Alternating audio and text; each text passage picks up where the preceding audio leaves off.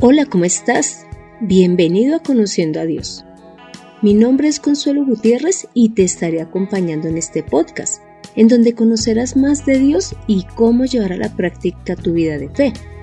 Te cuento que sin importar nuestra edad, condición social, conocimientos o nacionalidad, debemos cumplir una serie de leyes. Y al no hacerlo tendremos un castigo civil, penal o económico. En Colombia se tiene un dicho y es, echa la ley, echa la trampa, lo cual significa que buscamos la manera de evadir las órdenes dadas, haciendo trampa. Y esto se ha vuelto muy común. Ahora la pregunta es, ¿qué ocurre ante Dios si no cumplimos sus mandamientos? Te cuento que hoy continuaremos con el estudio del libro de Juan y nos corresponde leer Juan 1.17 que dice, Pues la ley por medio de Moisés fue dada, pero la gracia y la verdad vinieron por medio de Jesucristo. Esta porción muestra que la gracia y la verdad son más relevantes que la misma ley, pero ambas, tanto la gracia como la ley y la verdad, vienen por parte de Dios. Entonces, ¿cuál será la diferencia entre la ley y la gracia? Veamos qué es ley. Ley es un edicto, un estatuto, un mandamiento, una orden, un precepto. Y sabemos que la ley fue dada por Dios para el pueblo de Israel. Ahora veamos lo que dice en Gálatas 3 del 10 al 14. Porque todos los que dependen de las obras de la ley están bajo maldición, pues escrito está, Maldito todo aquel que no permaneciere en todas las cosas escritas en el libro de la ley para hacerlas, y que por la ley ninguno se justifica para con Dios. Es evidente, porque el justo por la fe vivirá. Y la ley no es de fe, sino que dice, el que hiciere estas cosas vivirá por ellas. Cristo nos redimió de la maldición de la ley, hecho por nosotros maldición porque escrito está, maldito todo el que es colgado en un madero, para que en Cristo Jesús la bendición de Abraham alcanzase a los gentiles, a fin de que por la fe recibiéramos la promesa del Espíritu. Y nosotros ya hemos visto que la ley es un mandato. Por lo tanto, acá está diciendo que el que no cumple la ley es maldito porque no permanecemos en todas las cosas, es decir, no las cumplimos. Pues eso es lo que ocurre con la ley. La ley nos muestra que estamos en pecado. ¿Por qué? Porque no la podemos cumplir. El desobedecer al Señor es pecado. Pero resulta que ahora el Señor nos ha dado algo que es mucho más importante, porque dice que por la ley ninguno va a ser justificado. Así que ahora vamos a ver ¿Cómo es que vamos a ser justificados? Y dice lo siguiente, en el versículo 13, Cristo nos redimió de la maldición de la ley. O sea, Él tomó ese lugar, hecho por nosotros maldición, ya que como Él fue crucificado, en la ley decía que todo el que fuese crucificado se consideraba maldito. Y esto fue lo que hizo Jesús. Tomó nuestro lugar de malditos por desobedecer la ley tomó ese lugar que nos correspondía a nosotros y ahora somos bendecidos a través de Jesús y podemos alcanzar las promesas, las bendiciones que Dios le dio a Abraham. Inclusive en esta porción bíblica dice que por la fe en Jesús, ahora vamos a poder recibir el Espíritu Santo. Entonces, en esta sola porción podemos ver que si vamos tras la ley, es decir, tras las obras, pues no las vamos a poder cumplir y lo que va, vamos a lograr es alejarnos de Dios. Mientras que si creemos en la obra de Jesús, dejaremos de ser malditos y pasaremos a ser justificados por Él.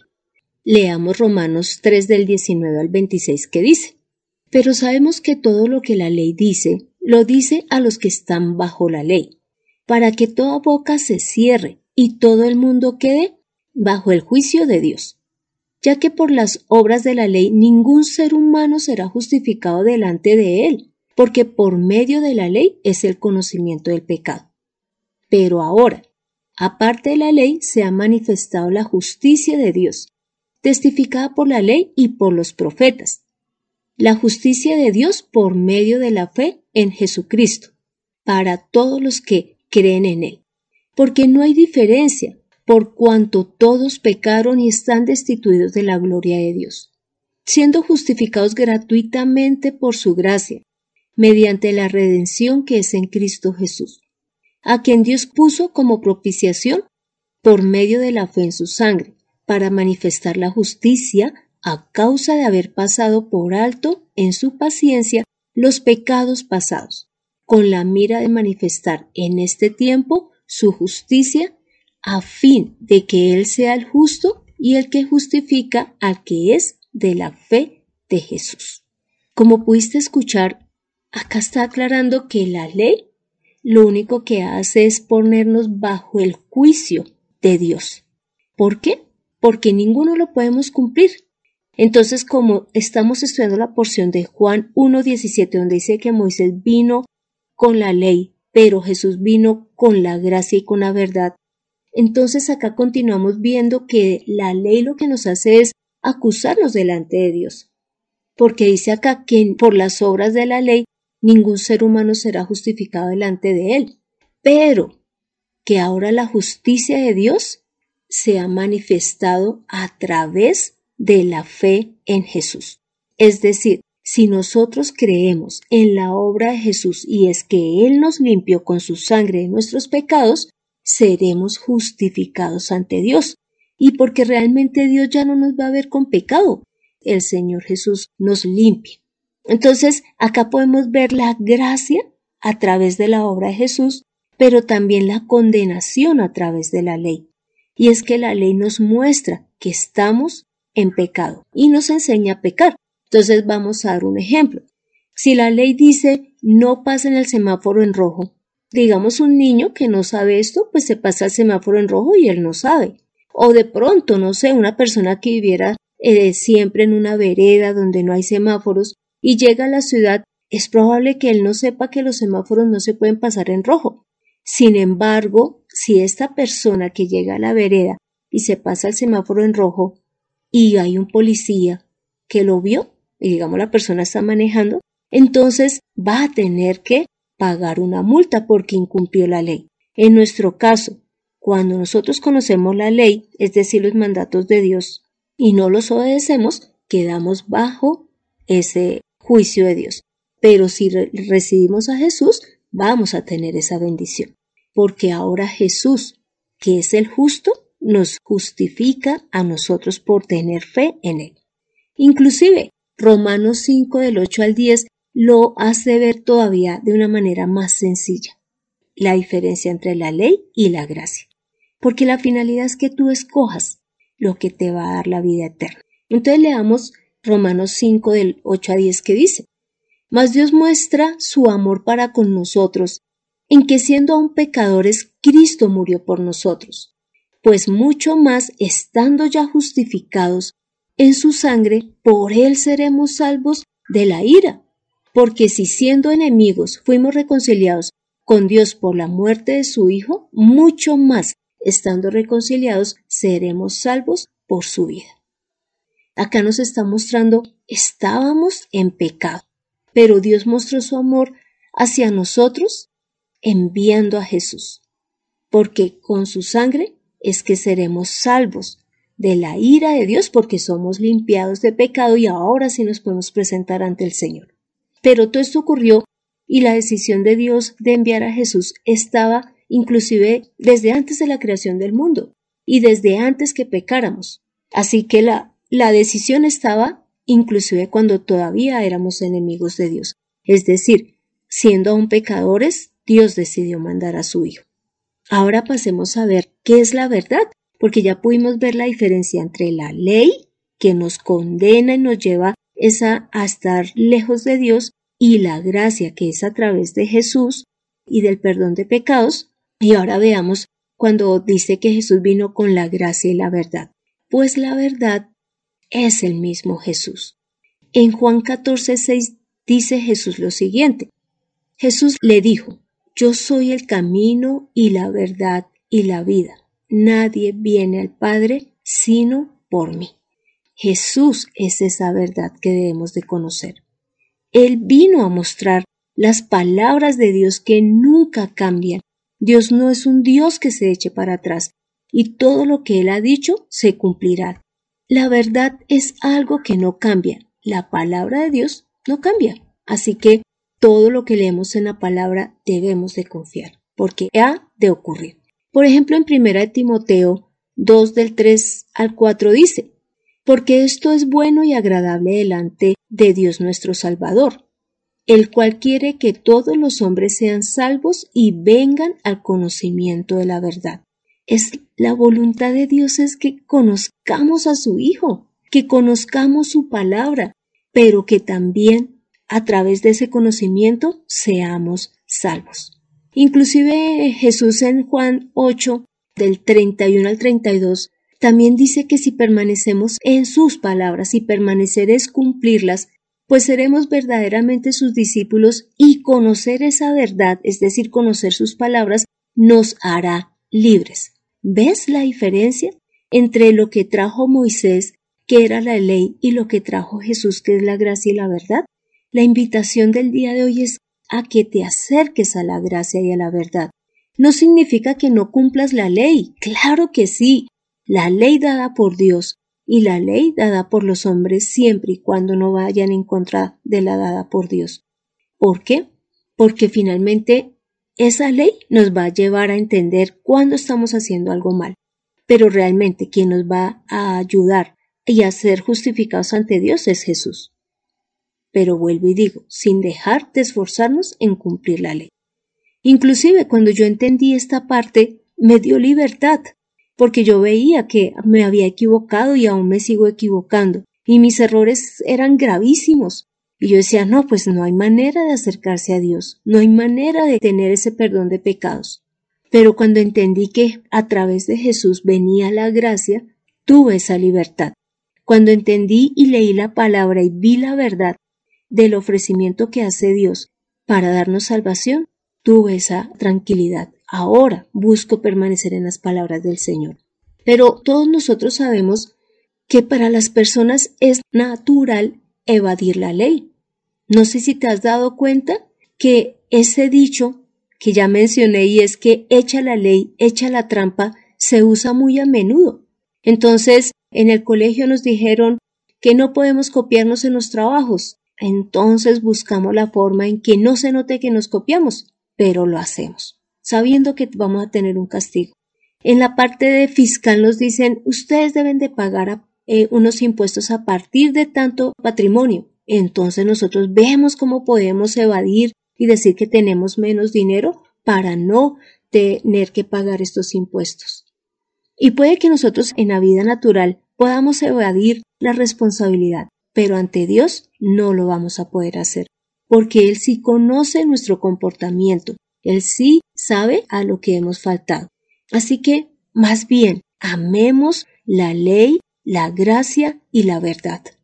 Pero sepamos que no va a ser por cumplir la ley, es decir, por hacer las obras, que vamos a tener la salvación, sino por Jesús, quien Dios envió para darnos ese perdón de pecados.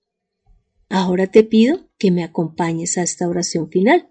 Padre amado, gracias por habernos dado la ley, porque es por ella que ahora nosotros conocemos qué es lo que te agrada que hagamos. Pero como sabemos que somos débiles, Señor, hemos entendido que somos pecadores y que por eso es que necesitamos un Salvador. Gracias, Señor, porque sabes que no las podemos cumplir, que no podemos cumplir toda tu ley, Señor. Pero ayúdanos a que no nos volvamos sinvergüenzas, a que pensando en que tú ya conoces nuestra forma de ser, entonces decidamos no obedecerte. No, Señor, ayúdanos a entender que igual debemos de tener un comportamiento digno de ti ante las personas y ante ti mismo. Señor, y gracias por enviar a Jesús. Gracias porque Él padeció y ocupó nuestro lugar allí en la cruz, en donde nosotros debimos de haber estado por nuestros pecados. Gracias, Padre amado. Gracias, Dios, porque si no fuese por ti sencillamente tendríamos condenación, porque cada uno de nosotros sabemos en qué cosas hemos fallado y sabemos que no podríamos estar ante tu presencia. Pero gracias, gracias porque ahora podemos acudir a Jesús y debemos esforzarnos en cambiar, debemos esforzarnos en cumplir tu palabra, Señor, por amor a ti, por amor a Jesús, por amor a todo lo que tú has hecho por nosotros. Padre Santo, a ti es a quien damos el honor y la gloria, y sabemos que dependemos de ti, que tú eres un Dios misericordioso, pero también un Dios justo que un día va a juzgar. Ayúdanos, Señor, a saber que tú vales más que cualquier cosa que nos ofrezcan en el mundo, y que así como debemos de cumplir tus leyes, también debemos de cumplir las que nos piden las personas acá en la tierra, Señor, la parte legislativa, el Congreso, Señor. Ayúdanos a entender que hemos de obedecer. Padre Santo, a ti es a quien damos todo el honor y toda la gloria. Hemos orado en el nombre de Cristo Jesús. Amén. Toma la mejor decisión. Recibe la gracia y la verdad de parte de Dios. Comprende que no es por obras que tú vas a ser salvo, que así hayas ayudado a muchos ancianos, a muchos niños, a muchos pobres, o hayas eh, ayudado en tu trabajo a mucha gente, esto no te va a dar la salvación. Lo que te va a dar la salvación es conocer la verdad, es decir, a Jesús, y recibirlo en tu vida, hacerlo parte de tu diario vivir, y Él va a limpiar tus pecados. Pero también esto lo vas a lograr leyendo la palabra, orando, yendo a culto, predicando la palabra del Señor y ayudando a la iglesia con tus recursos. Renueva tus fuerzas a través de las palabras del Señor para ti, en Conociendo a Dios. Este fue el episodio 67, en donde continuamos estudiando el libro de Juan y leímos el capítulo 1, el versículo 17, en donde nos mostró que ahora tenemos la gracia y la verdad dada por Dios, las cuales dan la vida eterna y nos libran de la maldición de la ley en vista de que no la podemos cumplir. Te animo a que leas Deuteronomio 28, Romanos del capítulo 4 al capítulo 7 y también que leas Gálatas 3. Gracias por escuchar este podcast. Cada vez que estás trotando, que estás descansando en tu hora del almuerzo o que estás viendo cómo lavan tu carro, pero también compártelo para que las personas entiendan que no es por sus obras que se salva. Sin embargo, hay que aclarar que sí debemos de hacer las obras conforme Dios las pide, porque no podemos como desentendernos y volvernos unos desobedientes, pero también tener la conciencia de que Jesús es el único que nos da la salvación. Te invito a que bajes en tu dispositivo la aplicación de SoundCloud con el fin de que puedas escribir tu opinión, y también me puedas decir qué temas deseas que tratemos. Además, me puedes escribir al correo de mirtaconsuelog.com. Será un gusto trabajar en, en lo que tú me pidas. Soy Consuelo Gutiérrez, tu compañera en este camino.